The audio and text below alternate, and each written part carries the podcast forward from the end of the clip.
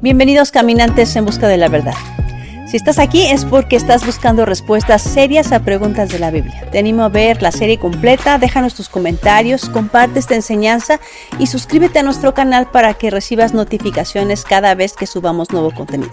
Busca la encuesta en el minuto 12 de este video. Queremos saber qué piensas. Hoy vamos a investigar quiénes eran los fariseos y qué es la cátedra de Moisés.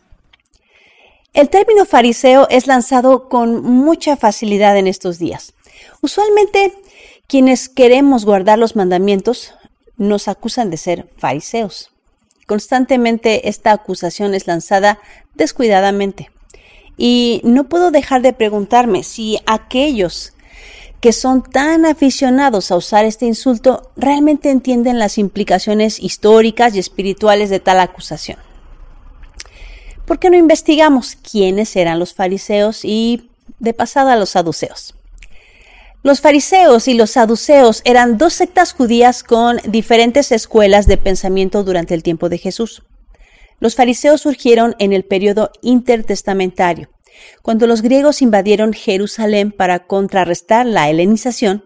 Un grupo de judíos que se autodenominaba los separados, que es lo que significa la palabra fariseo, en griego, separado o puro, hicieron un gran esfuerzo por abrir escuelas para enseñar la escritura y así evitar que los judíos se asimilaran a la cultura griega. Es en este periodo que nacen las sinagogas y se forman varias escuelas. Cuando llegamos al tiempo de Jesús, habían dos sectas atrapadas en una batalla en curso por el control del pueblo judío. Los saduceos, por un lado, se habían quedado con el control del templo después de la guerra contra los griegos. Son descendientes de los macabeos, quienes además ilegalmente se habían apoderado del liderazgo en el Sanedrín. Ellos defendían una interpretación estricta y literal de la Torah, los primeros cinco libros de Moisés. Ellos creían que la Torah era la única porción de la escritura con autoridad no leían ni les interesaban los profetas. Es una de las razones por las que el Mesías se les paseaba enfrente y no entendían nada. Los fariseos en el primer siglo, por otra parte, eran un grupo más progresista. Ellos creían que la Torah estaba abierta a la interpretación. Insistían en que la siempre creciente colección de tradiciones e interpretaciones de la Torah eran tan autoritativas como la Torah misma.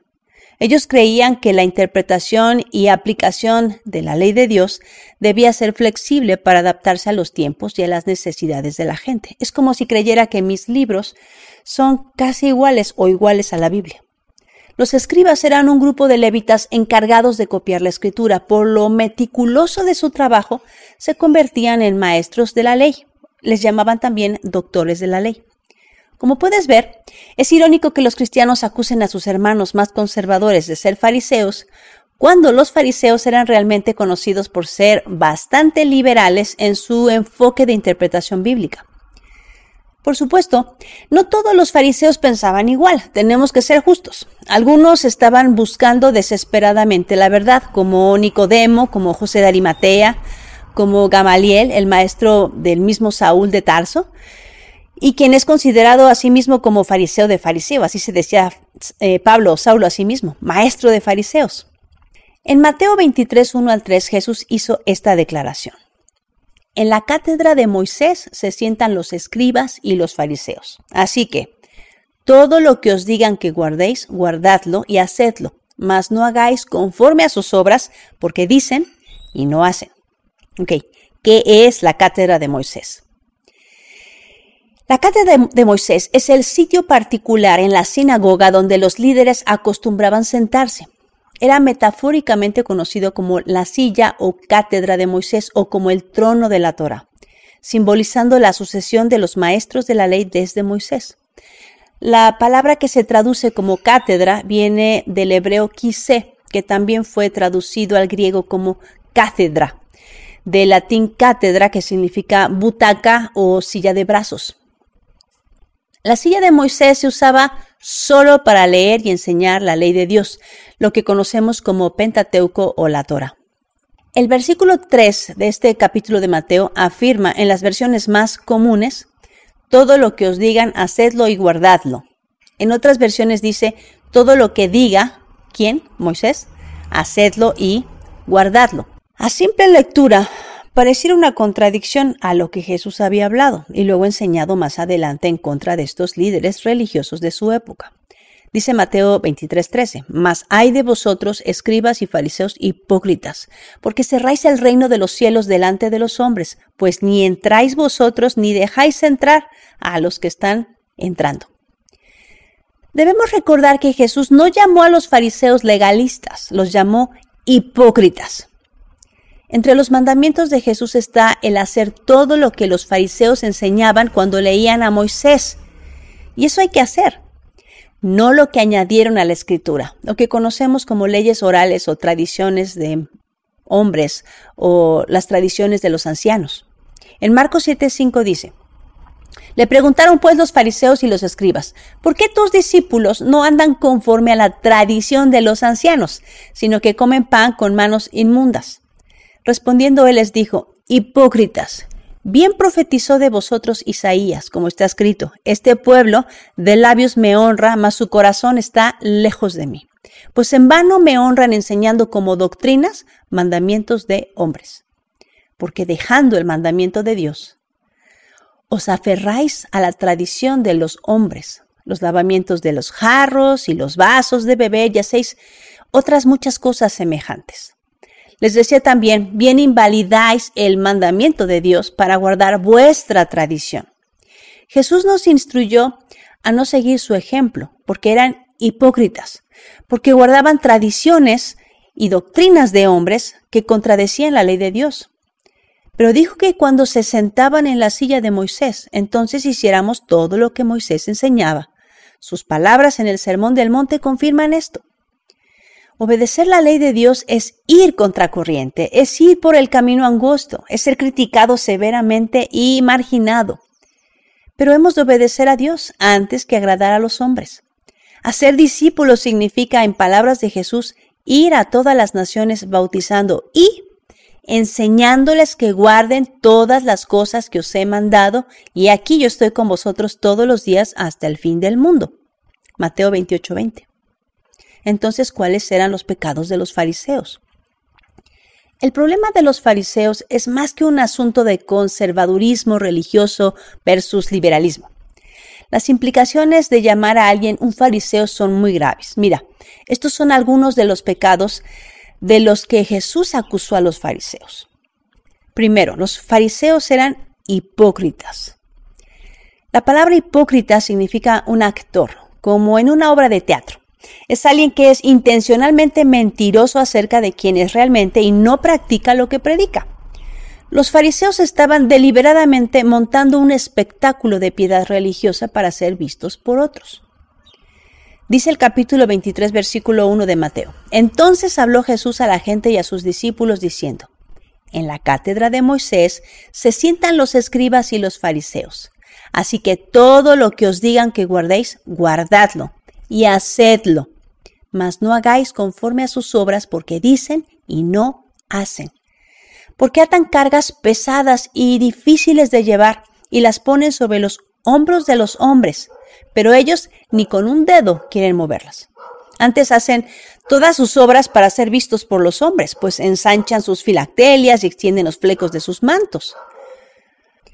Cuando usted acusa a alguien de ser un fariseo hipócrita, no solo lo acusa de ser inconsistente, usted lo está acusando de intencionalmente tratar de engañar a la gente, de hacer cosas para que los demás los vean y de tener altas expectativas para los demás, menos para ellos mismos.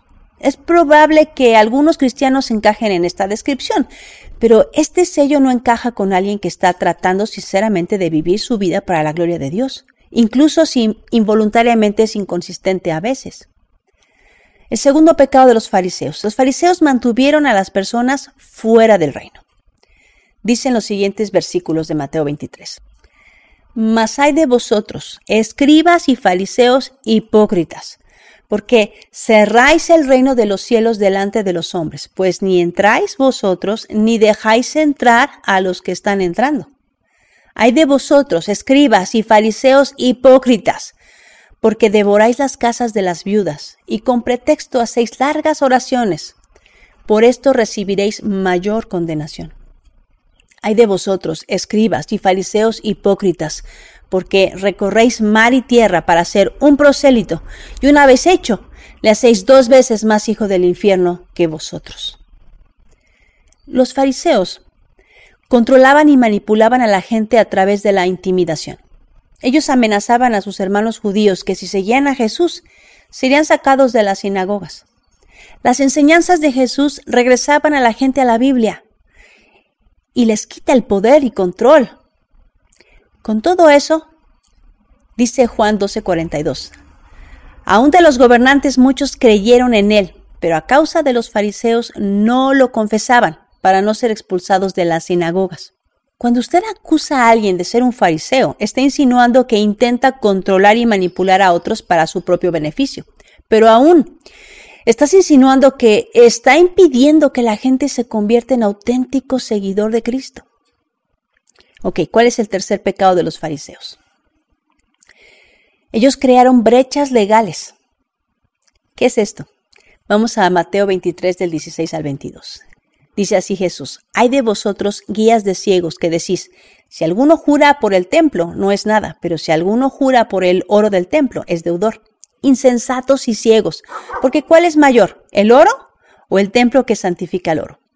Los fariseos interpretaban la ley de tal manera que pudieran hacer lo que querían hacer al tiempo que restringían el comportamiento de los demás. A diferencia de los saduceos que creían en tomar la ley en su valor nominal, los fariseos habían creado su propio conjunto de reglas que satisfacían sus intereses.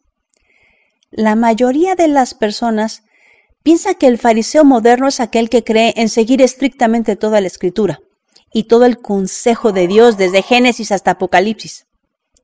Pero es al contrario. Al menos en este sentido, el fariseo moderno es alguien que retuerce las escrituras y las retuerce para hacerlas decir lo que quiere que diga. Un fariseo moderno es alguien que usa la escritura para crear lagunas para sí mismos y cuerdas para otros. El cuarto pecado de los fariseos es que fueron negligentes en las cosas más importantes. Jesús dijo en Mateo 23, 23, Hay de vosotros escribas y fariseos hipócritas, porque diezmáis la menta y el eneldo y el comino y dejáis lo más importante de la ley, la justicia y la misericordia, y la fe. Esto era necesario hacer sin dejar de hacer aquello. Guías ciegos, que coláis el mosquito y tragáis el camello. Los fariseos tenían una tendencia a seguir partes de la ley mientras que completamente descuidaban otras. Jesús realmente los alabó por su obediencia, por ejemplo, a diezmar, pero los reprendió por su negligencia para ser generosos con los necesitados y los asuntos que estaban descuidando eran tan importantes como el otro de la ley. No se puede acusar a alguien de ser un fariseo simplemente porque es conservador al querer seguir las escrituras. No se puede decir que una persona es farisea porque quiere estar en cada estudio bíblico y servicio de adoración. Sin embargo, una persona que insiste en estar en la iglesia cada vez que las puertas están abiertas, pero ignora los mandatos bíblicos de ser generoso, amoroso y alentador, Alguien que defiende la sana doctrina, pero lastima, levanta falso testimonio y habla espaldas de otro, es bastante similar de esa manera a los fariseos. Podemos ser muy religiosos, saber mucho de la Biblia, pero si no cuidamos a nuestro hermano, su corazón y sus necesidades, eso sí nos convierte en fariseos, no el querer obedecer a Dios. ¿Cuál es el quinto pecado de los fariseos? Pues es que ellos estaban llenos de avaricia y autoindulgencia. Mateo 23, 25 al 26 dice, Hay de vosotros, escribas y fariseos hipócritas, porque limpiáis lo de fuera del vaso y del plato, pero por dentro estáis llenos de robo y de injusticia. Fariseo ciego, limpia primero lo de dentro del vaso y del plato para que también lo de afuera sea limpio. Las palabras más duras de Jesús para los fariseos no se debían a que ellos fueran la policía de la moralidad autoproclamada, sino por el hecho de que mientras se autojustificaban, desempeñaban el papel de policía moral. En realidad vivían vidas inmorales. Un cristiano que te amoneste en alguna cuestión moral o religiosa no necesariamente se convierte en un fariseo. Por supuesto, no necesariamente lo estará haciendo de la manera correcta.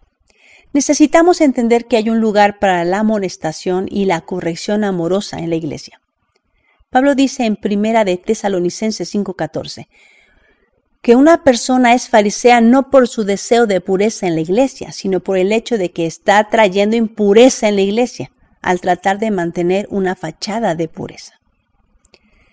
El sexto pecado es que los fariseos estaban espiritualmente muertos. Versículo 27. Ay de vosotros, escribas y fariseos hipócritas, porque sois semejantes a sepulcros blanqueados, que por fuera la verdad se muestran hermosos, mas por dentro estás llenos de huesos de muertos y de toda inmundicia. Así también vosotros, por fuera la verdad os mostráis justos a los hombres, pero por dentro estáis llenos de hipocresía e iniquidad. Jesús dijo, como sepulcros blanqueados, ustedes fariseos están llenos de huesos de muertos. No tenían vida espiritual. Ellos daban la impresión de amar a Dios y ser celosos de su palabra, pero en realidad sus corazones estaban lejos de Él. Honraban a Dios con su boca, pero su corazón estaba lejos de Él. En este sentido, es una acusación extremadamente audaz decir que alguien es un fariseo, Decir que alguien está espiritualmente muerto, pero tratando de dar la impresión de vitalidad espiritual obedeciendo los mandamientos, es un cargo muy serio. Finalmente, la acusación más grave contra los fariseos es que mataron a Jesús. Mateo 23, versículos 29 al 36 dice así. Ay de vosotros, escribas y fariseos hipócritas, porque edificáis los sepulcros de los profetas y adornáis los monumentos de los justos, y decís, si hubiésemos vivido en los días de nuestros padres, no hubiéramos sido sus cómplices en la sangre de los profetas. Así que dais testimonio contra vosotros mismos de que sois hijos de aquellos que mataron a los profetas. Vosotros también llenad la medida de vuestros padres. Serpientes, generación de víboras, ¿cómo escaparán de la condenación del infierno? Por tanto, he aquí yo os envío profetas y sabios y escribas, y de ellos a unos mataréis y crucificaréis, y a otros azotaréis en vuestras sinagogas y perseguiréis de ciudad en ciudad, para que venga sobre vosotros toda la sangre justa que se ha derramado sobre la tierra, desde la sangre de Abel el justo hasta la, sangre de Zacarías, hijo de Berequías, a quien matasteis entre el templo y el altar. De cierto os digo que todo esto vendrá sobre esta generación. La peor parte de los fariseos fue que lamentaban el hecho de que sus antepasados habían asesinado a los profetas de la antigüedad, pero ellos mismos asesinarían al Mesías. Estos hombres estaban tan apegados, tan duros en su corazón, tan espiritualmente muertos, que podían observar los milagros de Jesús y afirmar que debían ser obras de demonios. Estos hombres eran tan pecaminosos que exigieron que el Hijo de Dios fuera clavado en la cruz. Declarar que un cristiano hoy deba ser puesto en la misma categoría de estos hipócritas no debe hacerse a la ligera, si es que no debería hacerse en lo absoluto. Ahora, ¿hay fariseos modernos? Por supuesto, sí los hay, pero es fácil reconocerlos por su fruto. Jesús no dijo que nos iban a reconocer por nuestra doctrina, sino por nuestro fruto. Los fariseos serán aquellos que intencionalmente tratan de engañar a las personas para que crean que son justas, cuando en realidad viven vidas inmorales secretamente. Ellos usarán su influencia no para la gloria de Dios, sino para su propia gloria y beneficio. Estos son el tipo de personas que usan la religión para controlar, manipular y llenar sus propios bolsillos. Los fariseos decían honrar a Dios, pero su corazón estaba lejos de Dios. Estaban cómodos en su religión llena de costumbres inventadas por los líderes religiosos que ponían cargas pesadas sobre los hombres y los alejaban de los mandamientos sencillos y fáciles de obedecer. En ninguna parte de la Biblia vas a encontrar un mandamiento que ordene lavarse las manos ceremonialmente antes de comer pan, o que no puedes cargar tu lecho en día de reposo, o sanar o hacer el bien en día de reposo. Todos estos son mandamientos de hombres, no mandamientos de Dios. La Biblia nos ordena obedecer los mandamientos de Dios porque son buenos, no los mandamientos ordenados por líderes religiosos. En primera de Juan 5:3 dice, pues este es el amor a Dios, que guardemos sus mandamientos, y sus mandamientos no son gravosos. La mayoría de las veces la etiqueta de fariseo es, y disculpa la expresión, vomitada.